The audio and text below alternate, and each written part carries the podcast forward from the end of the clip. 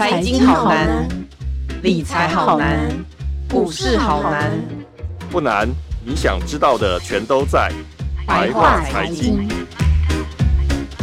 欢迎收听由联合报直播的联合开帕。您现在所收听的是百话财经，我是瑞璇。最近这两年啊，万事万物什么都涨，什么都不奇怪。我们日常生活中的便当啊、饮料啊，都已经涨翻天了。我来举个例子，光是我家附近，我坐在那家便当店哦，光是一个。鸡腿便当就已经连涨两年，一路从九十五块涨到今年的一百一十五块哦，甚至连昨天去超市看到那个苹果西打的价格，更是从二十九元涨到三十四块了。其实这个涨幅看起来好像都只有涨五块十块，可是其实老实说，这涨幅是相当惊人的。而且我们不光光只是涨便当，不光光只是涨这个呃饮料而已，现在我们连电价都要调涨了。其实我们在现在生活里面，我们随时随地都需要用电，不管是在办公室里，我们可能手机需要通话需要电，我们的电脑需要办公也需要电。那我们回到家之后，空气清净机、空气清净机要电，吸尘器要电，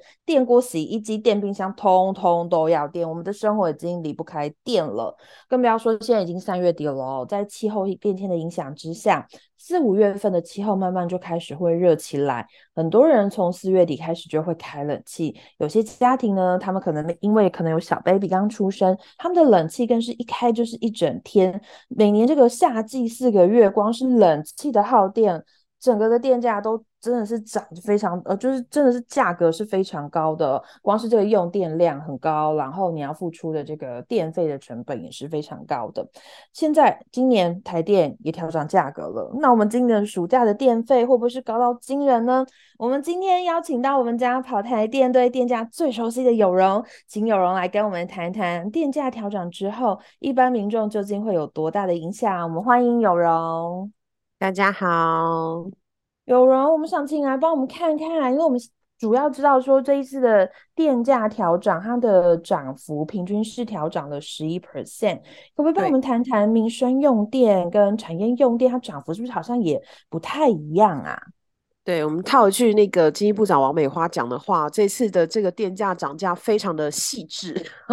他他很喜欢用细致这一个字。那呃，这次其实是分了很多不同的，像是我们在这个产业大户的部分，就是高压和特高压产业用电大户，我们看到这个园区里面的那一些用电户，大部分都是属于这个。那它调涨的电价其实是百分之十七，非常的高。那其他的就是这个低压的这个呃工业。用户产业用户呢，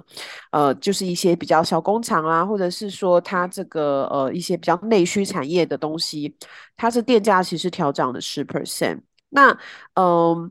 其他的部分，非工业的部分的话，就又分这个住宅跟小商店嘛。那住宅跟小商店的这个度数调涨的度数是不一样的。住宅的话是七百度以上才涨啊，就是七百度的用电以上，我们等下再来细讲，这是阶梯式的一个算法。再就是小商家是一千五百度以上的用电才会调涨。那这个部分的话，呃，七百呃住宅的这个七百零一到一千度的这个用电量跟小商店用电的这个一千五百零一度到三千度的用电量是调涨三 percent，那住宅用电如果用到一千零一度以上的话，那就是调涨这个十 percent。小商店的话，如果用到三千零一度以上，是调涨五 percent。所以它非常非常的细微，就是大家真的是会有一点一时记不起来这样子。嗯，对。真的是感觉每个度数都不太一样，我们都觉得天哪，这时候调涨。但是我真的很好奇，就是为什么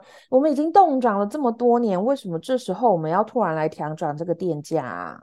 其实电价已经连续涨第二年了嘛，就我们去年。呃，去年纠结了好几个月之后，本来是四月应该要调整电价的，但是那个时候呢，就是哦、大家还在挣扎，所以呢，就又延后开了一个临时会，到六月的时候才决定要调涨电价。那今年也就是还不到一年的时候呢，在今年的第一次审议会的时候，我们又再次决定要调涨电价。其实这个原因都跟俄乌战争有关系啊，因为主要是俄乌战争开始之后，其实。可以看到，呃，国际这个原油，那它带动着这个天然气跟燃煤，它的这个原物料的价格呢，就飙涨的非常非常的多，甚至是已经到倍数了，而不是几 percent 而已哦，是倍数的成长。所以这个会让他们这个台电的这个预算啊，整个就是呃，这个叫失控，因为其实预算都是呃。预算都不是在前一年的十二月才算的，就是大家一般民众不知道，呃，有没有了解到这个东西？一般的预算，像这个部会的预算，它其实是前一年的年终就已经算好了，因为下半年要审预算嘛，对不对？就是九月的这个会期要审预算，所以它其实更早之前就已经算好了。那这样等于其实你是要超前预估，呃，下一年的。这个资这个资金哈、哦、使用的这个钱，嗯、其实是超前预估非常多的。也就是在这么之前，我们怎么会预估到那一年的二月就俄乌战争了呢？不会，所以、嗯、这个预算就整个就大失控了。那更不要说，我们根本不知道它会涨到哪里去。所以台电在前一年的预，在俄乌战争开始之前算的那一年的预算，就去年二零。二二年的预算呢，它其实是差很多的，那差了差很多，所以台电的这个钱根本就不够。那到所以他没有办法，呃，虽然是亏，虽然是亏损的情况下，虽然现在台电亏了这么多钱的情况之下，它还是持续的在营运啦，但是呃。还是不免的，就是必须要去把电价能够做一定程度的调整，让它稍微稍微的可以补。虽然这个真的只领补零头而已，但是它还是稍微稍微的可以让它回补一些，去做一些急用的东西。那以去年来说，我们涨价之后，涨电价之后呢，它大概有多了，呃，总 total 会多了一个四五百万的钱，我记得。那这四五百万钱，其实有一半都拿来跟气电共生的业者来谈判，因为去年的因为天然气价太高的关系，气电共生的业者他就不想发电了，因为他发电赔钱，卖给台电，他反而是赔钱的，他没有赚，所以他就不想要卖了。那台电呢，就拿这一笔钱哦，就是去年涨电价多出来的这一笔钱，呃，去跟这个气电共生的，就可以拿这笔钱去跟气电共生的业者来谈说，好，我现在可以让。有一个比较弹性的这个购买的价格，那你你可不可以愿意帮我们发电？所以，对对，所以这笔钱它其实是让台电有更大的弹性，可以去做一些购电啦，或者是做一些像我们现在会有需量竞价之类的这样需量反应这样子的一些呃一些一些措施。那今年也是一样哦，因为其实它还在浮动的一个状态，虽然我们今大部分的。呃呃，可能国际专家都有认为说，我们已经没有像去年一样这样子，呃，云霄飞车往上式的爬坡，这个这个趋势，这个叫怎么讲？斜率非常的非常的陡啦。那它就就是非常非常高的一个往上升的程度，可能已经没没有那么夸张了，甚至今年都已经开始有一点要下落了。但是台电的亏损还是非常非常的高了，台电这两年是亏了五千多亿哈。所以去年光是对对，光是去年就亏了呃两千六百七十五亿嘛，所以它其实就是这个亏损，其实还是必须要慢慢的去把它想办法补回来。但当然，我们已经用这个经济部增资啊、什么等等的特别预算啊等等的方法，已经帮他们去补一些了。但是还是必须要让它可以健全营运去。做各种，比如说像是这个馈线上面的更新，或者是一些其他的呃基础建设的一些维护变更，呃变电呃变电所啊等等等等，所以它还是需要一定的不断的回补。我们不知道这些亏损的钱，我们不可能就一直让它亏在那边。所以即使现在的呃原物料价格已经没有像去年这么疯狂的往上升了。但是它还是维持在一个高档，虽然是高档在整理的一个状态，但还是高档。然后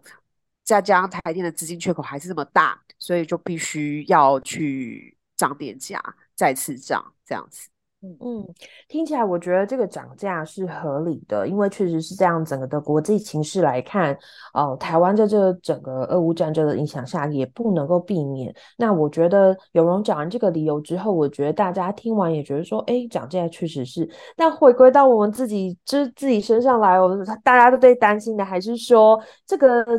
电费涨。那我们家是小家小户，那刚刚有人也有提到，就是我们在呃七百七百到一千跟一千度以上的用电涨幅各有不同。那您可不可以帮我们来看一下，说这整个，比如说我很担心，就是我会不会因为这个调整，然后我的那个。涨幅就是电费就会，尤其是夏天一到，会缴好多，怎么办啊？有人帮我们看看。嗯嗯，嗯，其实没有想象这么多啦。不过刚才瑞璇说，呃，就是刚才的理由好像让你会觉得说涨电价好像是合理的。但其实我我还是补充说明一下，因为我们法规规定，其实我们的法律是有规定说，我们半年因为电价每一年是调，其实是可以调两次。那半年每半年的涨幅其实是。在法规里面，其实不要不可以超过呃三 percent 的。但是我们已经连续两年都超过三 percent 了。那当然，呃，经济部会说，你看国际都涨那么多，其他国家都涨那么多，我们已经算小咖了这样子。但是，呃，嗯，我我个人是认为啦，还是有一个风险避险的方法，其实就是在我们之前，呃，过去每一年呢，我们在台电赚钱的时候，我们都会提拨一个电价的这个平稳的这个基金。那，假假如他赚很多钱了，我们就会去在那个电价审议会里面，他们就会去核定说，那你应该要转多少，在你的合理盈余之外的钱，你就是应该要拿来这个准备金。那这准备金干嘛呢？其实就是在这种时候用的，就是当你如果在遇到了这种呃很很疯狂的这个国际情势的时候，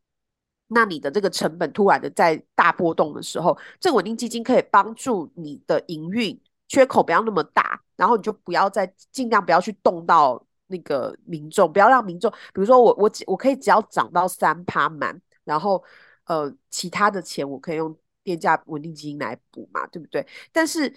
就是因为之前过去的连七动，所以我们电价稳定基金其实没有那么多。好，看起来虽然还有，虽然现在还有几百亿，但是中间是一度。几乎大家都会担心，大家都担心要归零了，就好几次大家都会担心要归零了，只是因为呃疫情前几年前两年哦，大家就是呃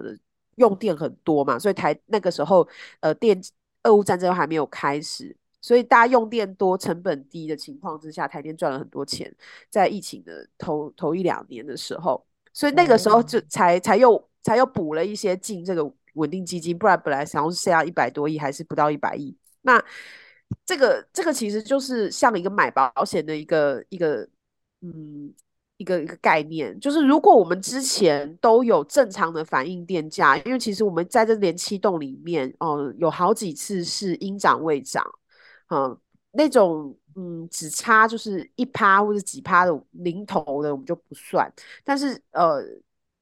有建议涨八九趴，但是我们也都不涨的。就台电建议涨八九趴，但我们又不涨的，这个是出现了好几次。所以那个时候的应涨未涨，以至于这个电价稳定基金它的金额其实是没有，根本不足以 cover 台电的现在的这么高额的亏损，那就会造成台电的弹性变得很低，然后就会造成我们必须要连续两年都。涨破那么多，你看三趴，两边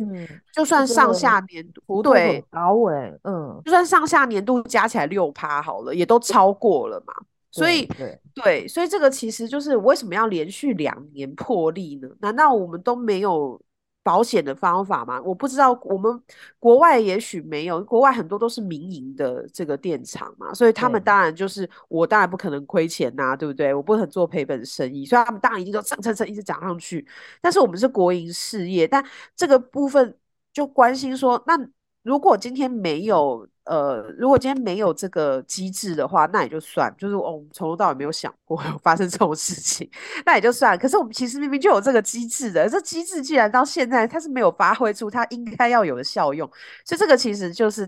就是过去的问题。所以该涨，我觉得是该涨的。我觉得电价它就是应该要，我个人认为啦，电价就是应该要诚实的反应，该调涨该调降。当然会有调涨之后，是不是会影响到物价？那因为物价它有僵固性，它不像电价要说降就可以降。我今天一颗茶叶蛋涨到十块钱，我再也不可能涨跌回五块八块。对对，对所以这个部分当然大家就是要去去思考。但是如果你电价涨一趴，或是涨三趴，蛋会蛋会涨那么多吗？可是你当你电价如果涨十一趴，蛋是不是就有理由一定要变？茶叶蛋是不是就有理由一定要变贵？对，对就是、啊、就是你涨小，嗯、呃，业者可能还可以撑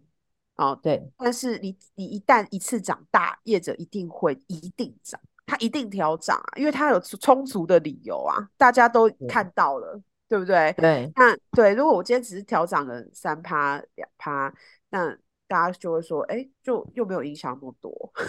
你你涨个屁，对，或者是他会他会想说，啊，不是每个人都涨，哎，那我我我如果涨价了，我竞争力就会下降啊，我我不要涨好了。很多业者他会选择这样苦撑啊，尤其是这个服务业，嗯，那对。可是现在现在涨十一趴，OK，好，大家就全涨。所以所以其实这个部分也可以去细想说，如果我们过去是慢慢的，哦，就像以前我们的呃物价。指数其实一直都是一趴一趴一趴，哎、欸，其实一趴一趴一趴加起来都是在涨的，可是就是物价就是有在涨的，可是通膨超过两趴的时候，大家就非常的就会反应非常大，对不对？很激烈啊。对，嗯、所以你如果把它分散到过去的每一次去去反映当下应有的电价的时候，你现在是不是就可能不会那么痛？就是我觉得。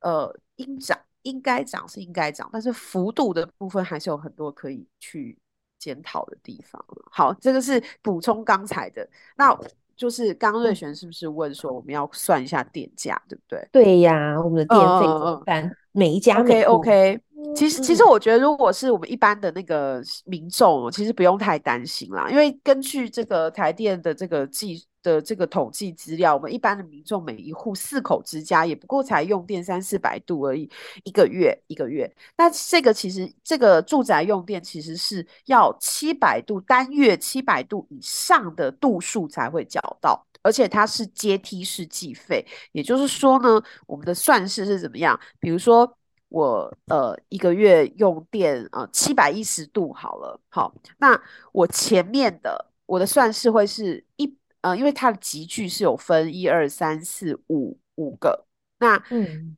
呃，我一百二十度以下是一个价钱，一百二十一到三百三十度是一个价钱，三百三十一到五百度是一个价钱，五百度一零一度好到七百度是一个价钱，然后七百零一度到一千度是一个价钱。哦，我刚刚讲六五个级距是六个级距。一千零一度以上又是一个价钱，所以分六种价钱。那如果我的我用电单月用电是七百一十度的话，那我的算式就是一百二十度乘以这个集距的价钱，再加上两百一，就是呃一百呃都是三百三减一百二十一是两百一嘛，哈，两百一再乘以这个集距的价钱，然后。下一个第三个集距中间是一百七十度，一一百七再乘以第三个集距的价钱，第四个集距是呃五百零一到七百嘛，所以是有两百度，两百再乘以这一个集距的价钱，是这样子把它加起来算的。所以你最终涨到，假如你一个月用的是七百一十度的话，你最终涨到的电费只有七百零一到七百一十度，那十度电它涨价了，嗯嗯、你前面的七百度电其实没有涨价的。对，所以它的算法是这样，好，所以就是说，呃，假如以非下月来说的话，以非下月来说的话，七百一十度的电涨价前跟涨价后，每一个月只差一块钱。嗯嗯嗯。那如果说是呃下月电价的话，也是用七百一的话，嗯、每一个月只涨两块钱。那我们的电费是用呃每两个月来算的嘛？那所以就是两呃，就是呃乘以二，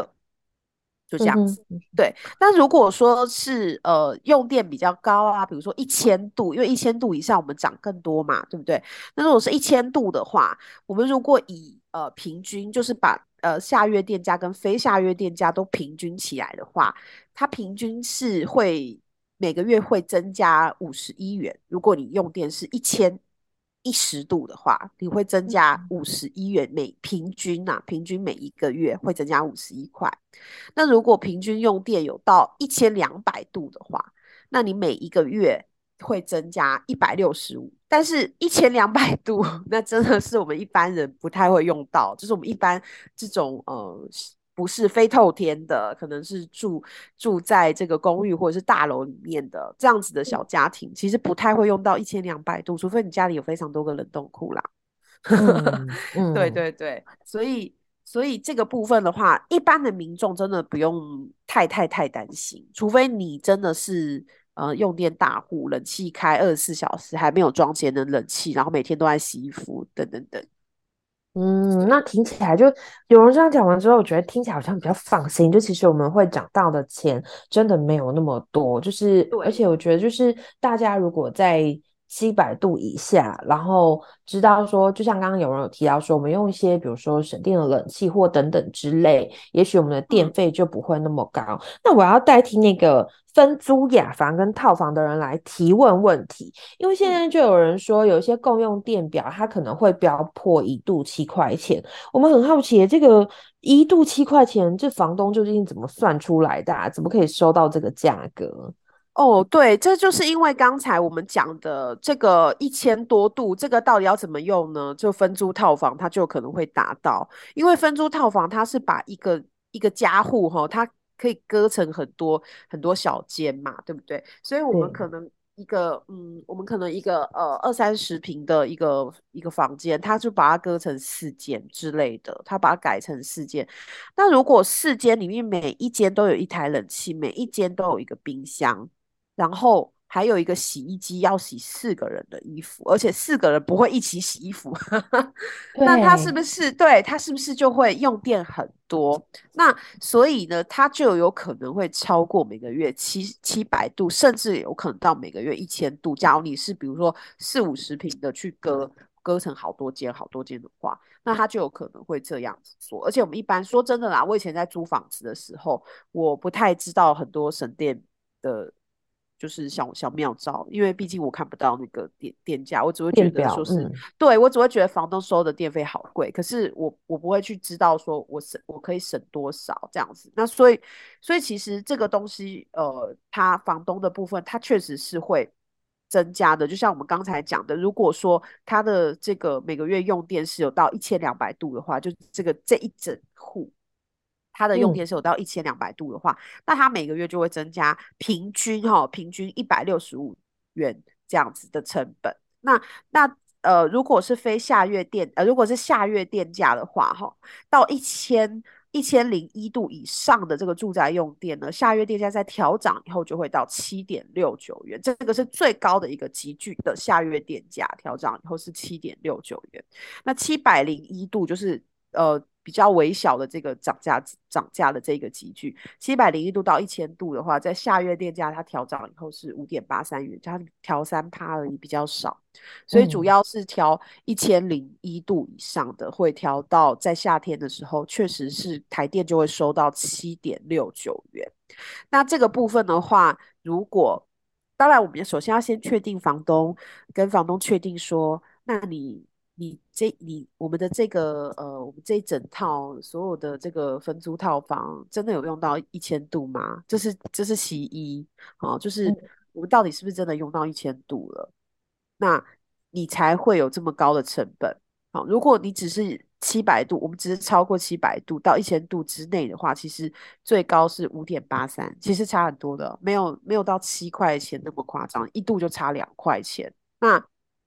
你就不能跟我收这么多的钱。第一个，这个是呃租租户租户要自第一个要自行去争取的啦。那第二个就是说，台电他当然也有提出说，他可以让这个房东们去免费去安装时间电价。但是我必须说，因为台电它这个东西没有强制性，他如果去安装时间呃就是安装这个智慧电表，然后使用时间电价的话，房东能做的事情就是。呃，我安装了，然后我看到我的用户们在几点几点的时候，他可能是呃时间电价计价比较贵。我们现在新的电价是晚上用电比较贵哈，然后中午用电很便宜这样子，因为太阳光电的关系，呃，傍晚的时候用电是很贵的。嗯、他发现说，哎，大家回来之后就狂开冷气，下下班，呃，跟下课之后就是回来就狂开冷气，然后又看电视，然后又开电脑，然后什么什么之类的，巴拉巴拉一大堆。嗯，但他可以提醒租户，他可能可以提醒租户说，哎，大家尽量避免在这个时段，或是鼓励在另外一个时段做什么什么事，这样子啊，就鼓励这样子的话就可以，当然可以用时间电价的话就可以节省好多好多的钱嘛。台电就是也有算出来，也也有提出一个案例，然后说有一个这个呃房房东啊，他就是用时间电价的方式啊，一个月啊就呃每一期就一个月就减少了这个四百块的这个电费啊，叭叭叭这样子。也不错哎、欸，对啊，嗯，对，可是这个是房东，你要不要去跟？你还要你你知道装了这个时间电电呃，就用了时间电价之后，如果说我们一般住户，我只要控制我自己的行为就好了，但是他还要去控制房客的行为啊，对不对？我还要去跟房客说，哎、欸，为了大家好，为了大家的电费不要缴这么多，你们不要在这个晚上五六点的时候用洗衣机，可以吗？那你租客会不会买单是另外一回事啊。那租客可能会想说：“我管你去死，对不对？”嗯、所以这个部分他需要多重沟通，这个没有办法是房东一个人就可以在后面这样，呃，点点点就可以把电费降低了，不太可能。所以，对，对、嗯，除非他有什么中央空调之类，他可以自己把它把它关掉，或者是把插头拔掉。但是这个部分就是都会影响到租户的权利，所以这个东西还是除了。要可以请房东去装呃智慧电表，然后用时间电价之外，这是租户可以去跟房东沟通啊。哎，我希望你可以去装这个，那我们大家一起来努力。但是对，但租户也要知道说，装了之后不是只有房东要努力，自己也要努力。所以他其实还是呃用户使用者哦，使用者上面还是要还是要做这个调整。那这个是其一，这个是呃台电提供的方式。那另外就要讲到这个二房东的部分，就说如果真的有房东他调涨，像我们都知道，其实六块钱的电费在台北早就出现了，就是租屋市场。嗯、我我我租的时候，我好好多年前租开还在租屋的时候是六块钱，听到是最高了。那时候六块钱已经很高，听说现在有七块钱，我不知道。如果有。有有有听众是有碰到七块或者更高的，可以跟我们说，就是呃、嗯、这个东西其实很高的。那如果我说现在七块呃七点六九了，房东想要用这个这一个当理由来调涨的电费，说啊那我一度收到八块，我一度要收到九块，还跟你说这成本价。那那这个部分呢，其实内政部有这个这个住宅租赁的这个定型化契约应记载。及不得记载事项里面是有讲说，不可以在就是在我出租人跟这个房东已经打好合约的情况之下，你是不可以用任何理由去调涨租金的。里面是包括电费负担的哦，就也就是说，他如果本来就已经收你，比如说六块钱，你觉得有够多了，他现在跟你讲说，哎，我们涨电费了，我要收到八块钱，你是可以去申诉的。就说我我我觉得你是认。你是在不合理的在增加我的电费。当然，如果今天房东就是楚楚可怜的跟你说，嗯，我真的以前收很低，我收四块而已，我现在真的要涨了，那你你觉得同意？你觉得合理？那那当然是可以涨了哈。就是如果我跟房东已经谈好了，我觉得这个是个合理的价格的话，我可以接受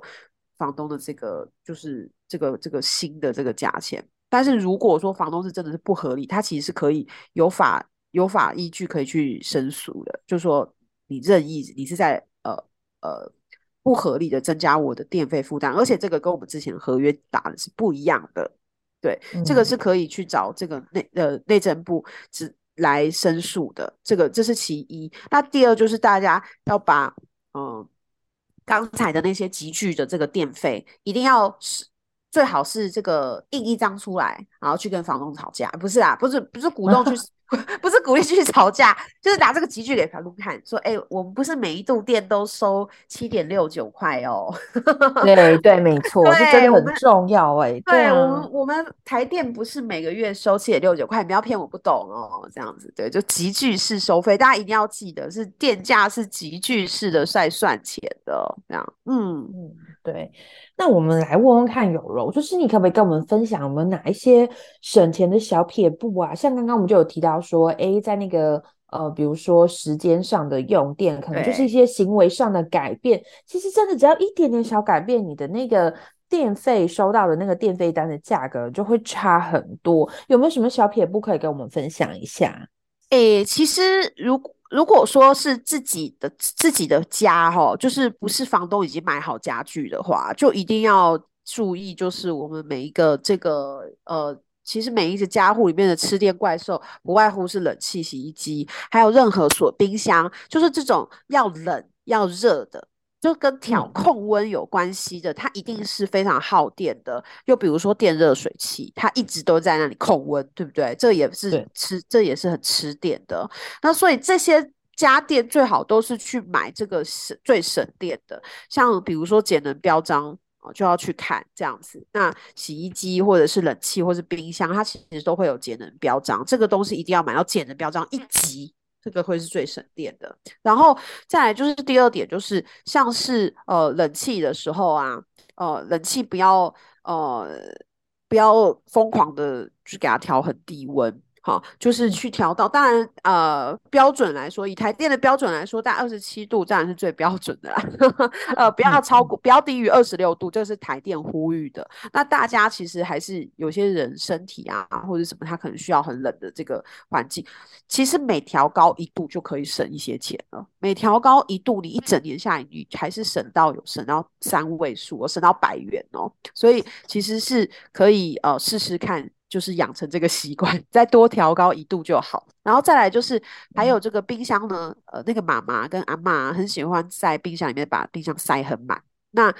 呃，其实这个道理呃，大家很很很容易懂，这个逻辑很容易懂。当你一个室内空间哦，当很多人塞在一起的时候，它气温是不是就会变高？对对对，就是即使外面冷的像冷的又冷又下雨，但是室内塞二十个人的时候，当一个小房间塞二十个人的时候，还是会热到流汗。对，这个跟冰箱是一样的道理。你冰箱塞越多东西的时候，你的空间的温度就会越热。那冰箱呢，它为了要恒温，它就会一直疯狂的发力，要让它更冷一点。所以这个时候就会增加它的这个电的使用。对不对？就是对呀、啊，对，所以其实冰箱东西真的不要塞太满，一定要跟爸爸妈妈讲哦。这个冰箱不要塞太满，可以放满没有问题啊，但是不要就是疯狂塞，塞到那种就是打开可能就要掉出来了，或者是塞叠叠乐。对。对对，这个这个我很有感觉，因为我发现我家的冰箱，就是你知道，我妈有时候塞很多东西，你会感觉到那个压缩机就是好像无时无刻都在运转，然后有时候要爆了。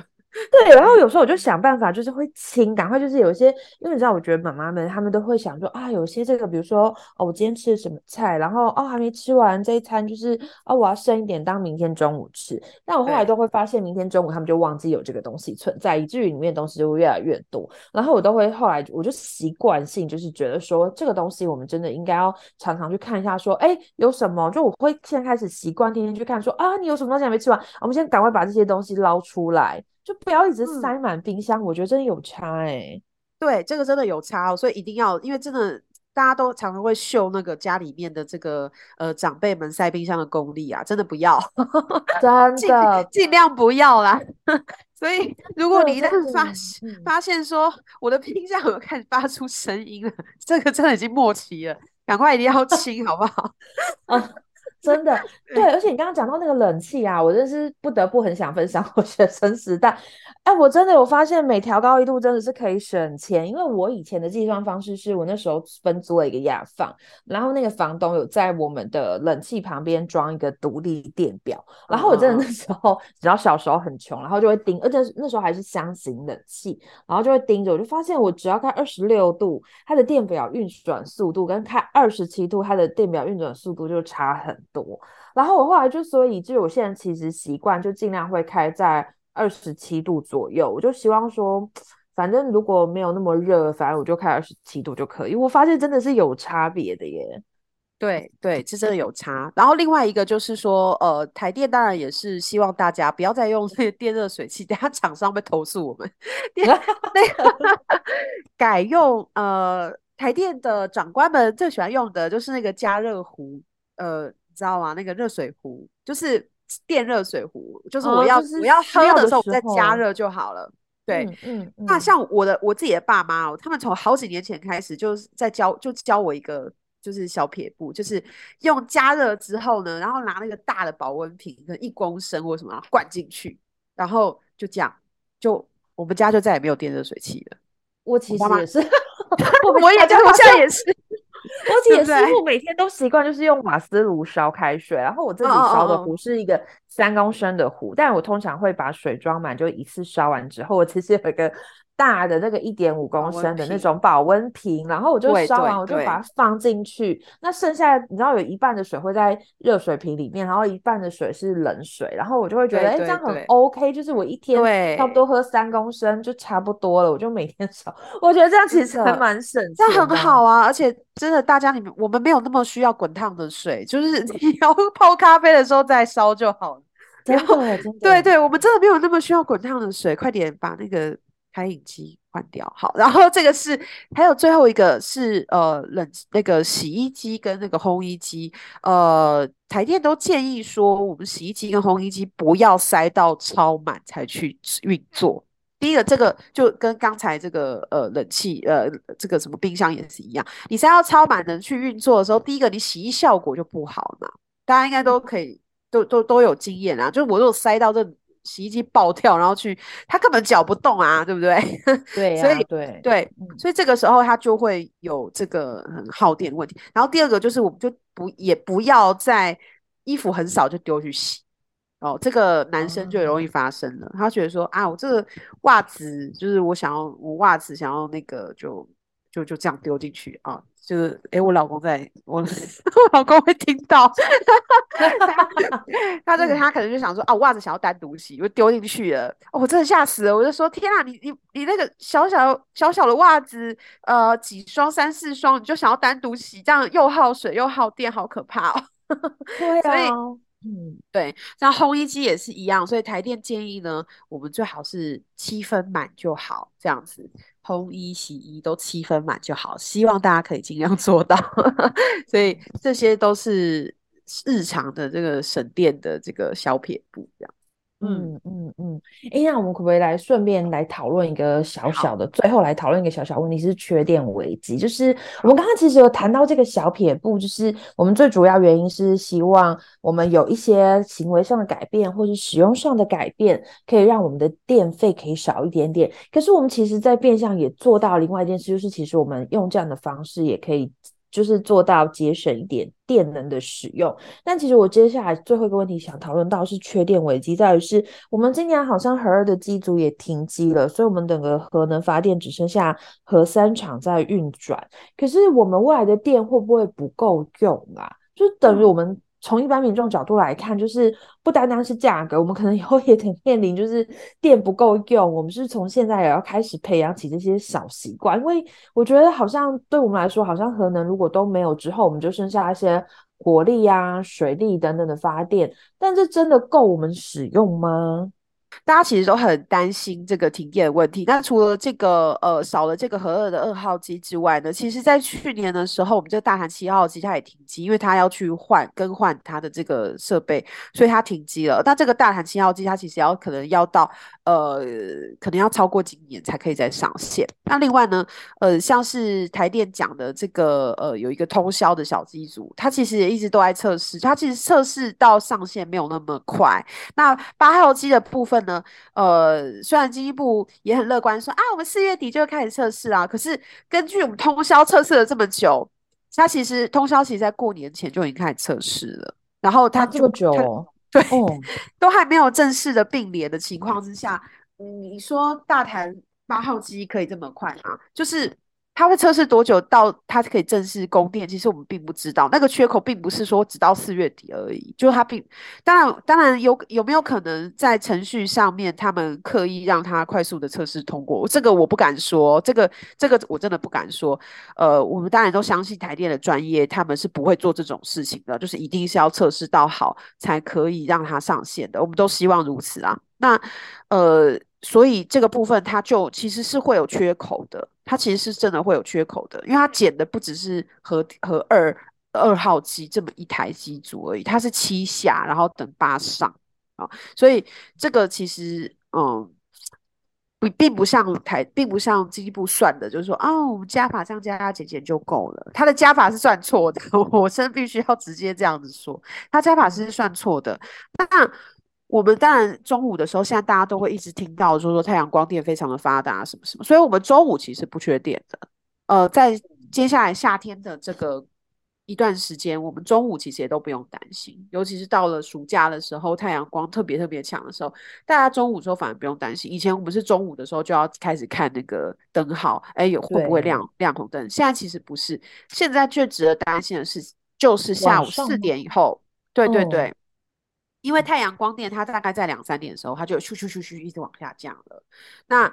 这个时候。其他的机组能不能上来，就是最重要的事情。那我们之前大停电的时候，就是看有没有机组不小心故障。如果有机组不小心故障出意外，我们其实重点不是在于加减乘除之下，我们到底可不可以供电？加减加减乘除之下，其实呃以前的这个台电人也说，就算备转容量率剩下一 percent 而已，就是呃我用的跟我有的刚刚好，将将好到满。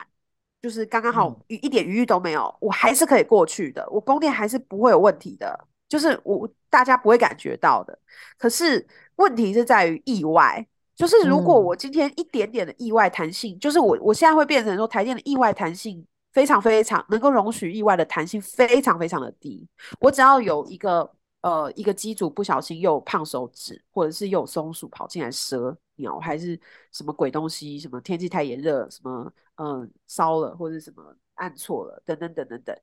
那就就挂了，对，就就会整个就会上不来，就会来不及去补那个太太阳光电的缺口，它就会造成停电。嗯、那这个就是没有核能的的一个隐忧，因为核能它是呃便宜嘛，所以它就是二十小时这样一直开着，对不对？它不会有什么上上下下的问题，因为它便宜。那它成本一度，呃，就算加上了核后端，有加上核后端哦，呃，加上这些核后端的这些成本上去的话，一度也才一点多块钱而已。但是这些天然气啊什么的，都远远高于我们现在的电价。它可能现在的发电成本一度是五块钱以上，就非常的高，所以。这个不但跟发电成本有关系，然后也跟因为它很贵，所以我们不能随时都让它一直烧一直烧，我一定是要调度它上上下下的。那它当它下的时候，它上的速度就会就一定要有一个上的速度嘛，对不对？我有下，我就一定会有上的一个时间。我这个时间差中间会不会有意外？如果有意外，我就挂了。那如果没意外，很好。我们现在每天都是这样子，我们现在每天都是呃呃没有意外的过去。对，就会像我们平日一常一般的日常生活这样子。但如果一有意外呢，那那就呃连锁反应就会很大了。所以这个是缺电，它真正的我们在讲这个问题，并不是说我们的电它是什么平常会不够用，而是我们没有弹性了。对，这个、嗯、这个是真正的所谓的缺电，它代表的是我们的电力调度是没有弹性哦嗯。那加减乘除。用加法把所有的装置容量算起来，一定看起来是不缺的。这个是经济部的角度啊，经济部说，哦，全部加起来我就是不缺啊，我就是可以可以供啊。可是我们的角度看的是弹性，我们缺的是那个弹性，嗯，我们不是缺说我们平常就是没办法用电，我们缺的是弹性。对，这个才是这个缺电真正的意义，这样子。对，所以接下来会不会有这个危机？有的，有的，我们就是一直在每天都要在危机中生活着，这样子。哇，真的，我觉得听有人这样分析下来，我就觉得哇塞，我真的我们的电价跟我们的使用用电到底够不够，还是有点担心。